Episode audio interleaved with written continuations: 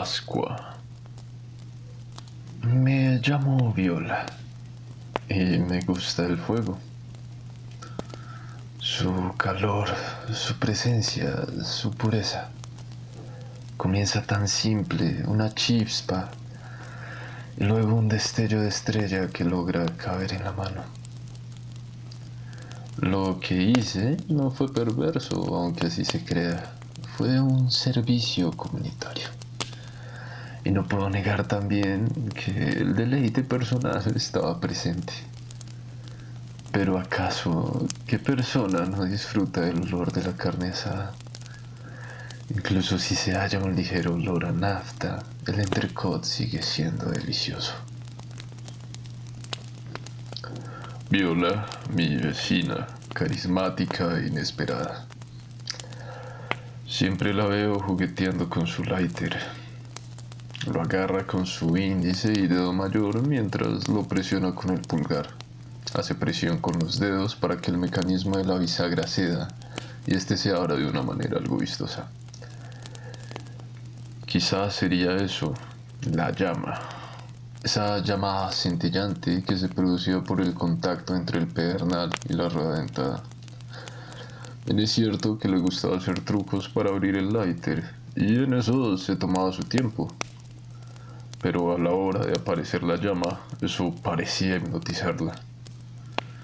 Mi relación con ella era simple, saludarla con un buenos días en la mañana un casual hola en la tarde y despedirnos con un nos vemos en la noche después de reposar el orgasmo. De cierta manera no fuimos muy cercanos, tanto así que ella ni siquiera supo mi nombre y honestamente no importaba. Lo único que debía saber era que apoyaba sus ideas y que de alguna u otra manera quería lo mismo que ella. Podría decir sin ahondar mucho que mi sueño estaba puesto en ella. Ella es hermosa, pálida y de cabellones. Me recuerda mucho a Pamuk Princess, pero a diferencia de la del cuento infantil, mi amada Viola es mucho más perspicaz y ni se diga de su malicia, incendiaria, ruin y pura.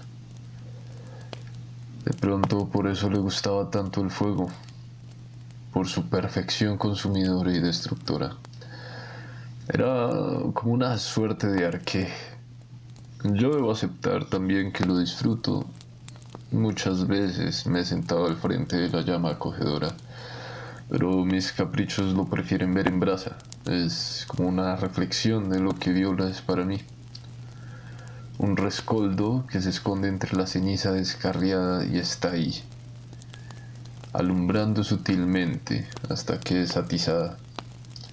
Recuerdo ese día, su piel nevada brillaba casi traslúcida.